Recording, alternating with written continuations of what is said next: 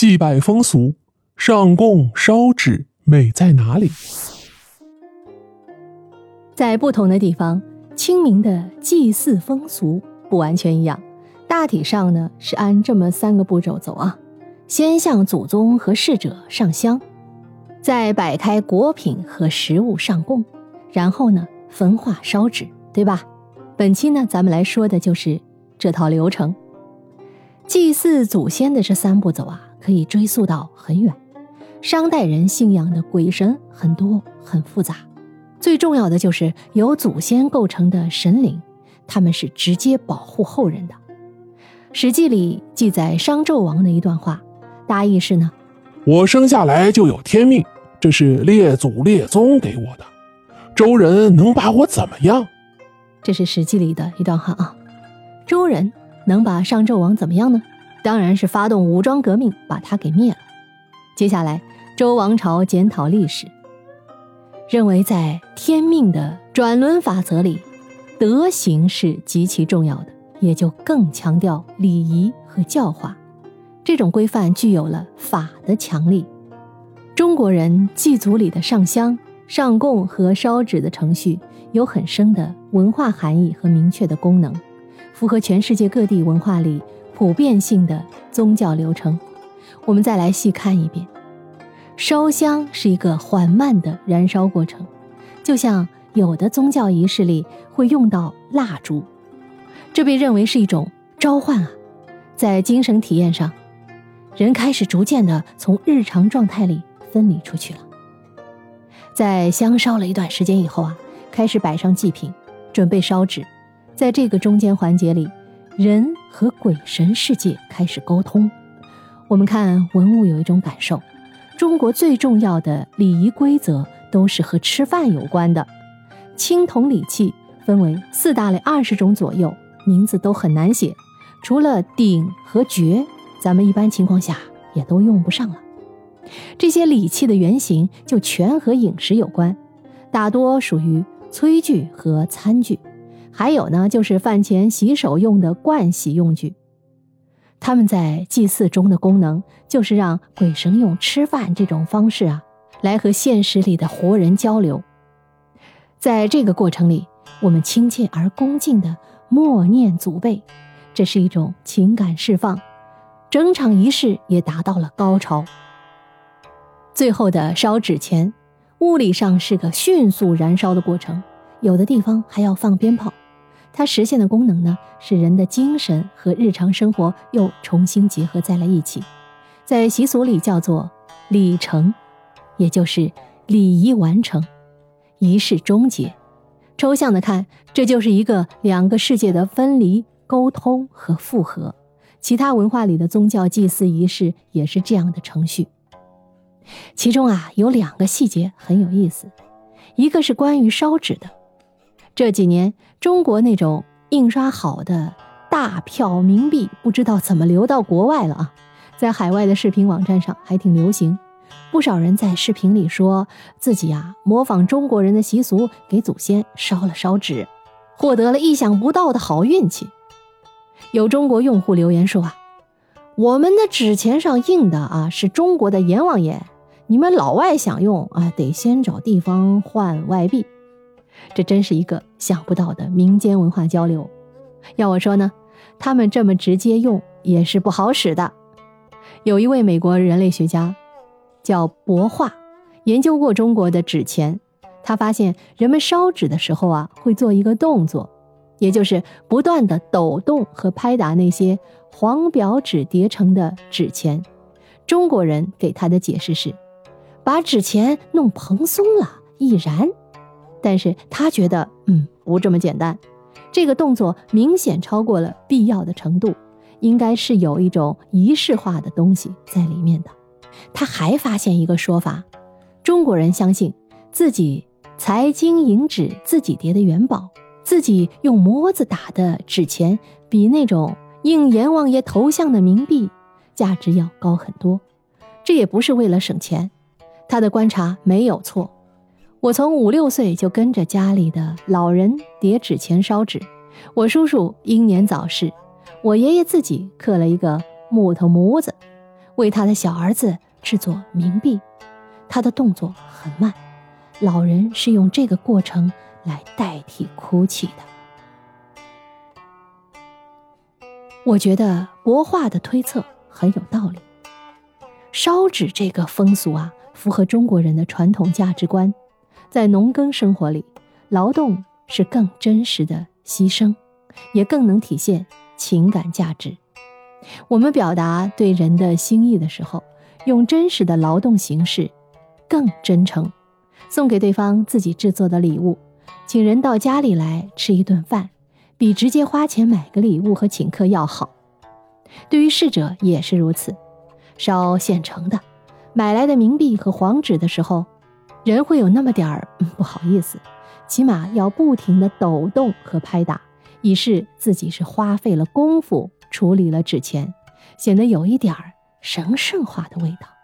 所以不要小看了纸钱，我们的文化表达和情感表达一样，有时候你是想象不到它具体从什么地方通过来的。它背后的人情和观念有一种传统的美感。我要说的另一个细节是跪拜，你可能有印象啊。春节前后，有人批评山东过年磕头的习俗，惹起了不大不小的风波。先声明一点，我觉得有理要好好讲，不能违法骚扰对方的生活。那么跪拜是不是就属于陋习呢？我没有对活人下过跪啊，没人用暴力强迫的话，也不打算下跪。但是我上坟的时候就很习惯磕头，我觉得它和烧香烧纸是一个完整的情感体验。祭神如神在，是一种高明的模糊。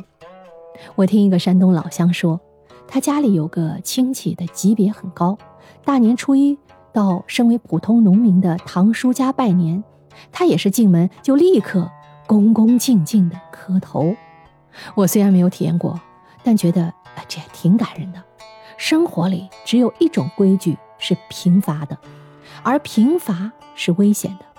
传统风俗和现代生活的兼容是更谨慎的态度。通的时候你不觉得是什么，不通的时候人就该疼痛和怅然若失了。现在看上去好像陈旧。俗气落后的东西，可能是有大的用处的，而且是有一种美在里面的。清末的怪杰，留着小辫子，有精通多国语言文化的学者辜鸿铭有件轶事：当他在英国留学时，房东太太看他在祖先牌位前焚香陈列贡品，就嘲笑说：“辜先生，你的祖先什么时候能闻到你摆的这些鸡鸭鱼肉啊？”辜鸿铭回答说：“在你的祖先闻到你在墓前摆的鲜花的时候。”辜鸿铭有时候爱胡搅蛮缠，但这次回答的很准，也很自信。你的鲜花，我的烧纸，没有高低先后之分。说到烧纸，我还有一个问题：那位研究烧纸的美国学者博化，并不是亚裔，他的本名叫布雷克。他为什么会对这件中国人生活里的小物件如此着迷呢？青年人类学家邓一丁和张伯雷他们介绍说啊，西方的人类学研究在开始的阶段是跟着殖民者做记录，有时候直接服务于殖民国政府，充当两种文化之间的翻译官，难免带有文明人对待野蛮人的视角。随着不断的观察和反思。尤其是近五十年来，国际人类学已经摆脱了简单的二元对立，就像国画的研究是没有任何猎奇和居高临下的姿态的，只是在探寻是什么和为什么。在这个学科发展过程里，中国的人类学研究有一个后发优势，从一开始，我们的学科构架就多了一个参照系，其中的一个参照系当然是西方。学科是他们建立起来的吗？同时是学者们自身所处的本国文化。另一个参照系是研究对象，比如一些边远少数民族的文化。面对这些参照系的时候，人类学者还要保持自身独立的身份。今天，人类学的研究对象也不再是总用文化、民族来分解了。人类学家还会研究特定的行业、特定的社区、经历过特定历史事件的人群。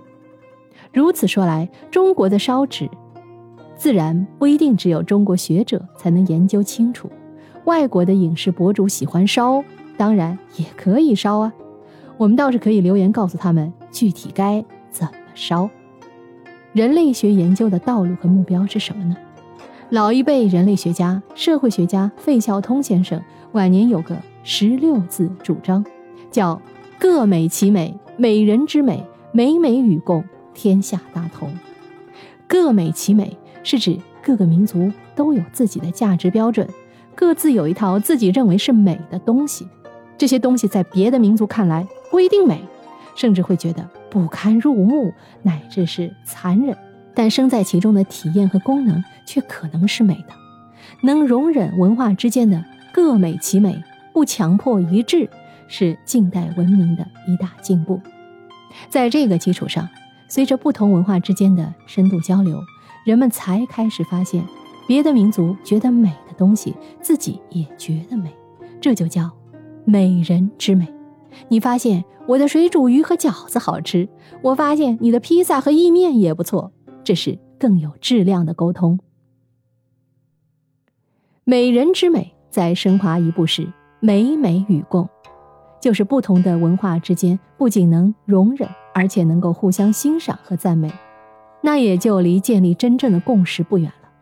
当我们完整的理解自身文化中的美之后，还可以进一步去感受其他文化。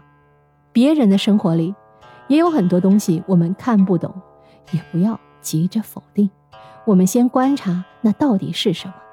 费孝通说：“美美与共是不同标准融合的结果。”那时候，不就达到了我们古人所向往的天下大同了吗？好，密室里的故事，探寻时光深处的传奇，下期咱继续揭秘。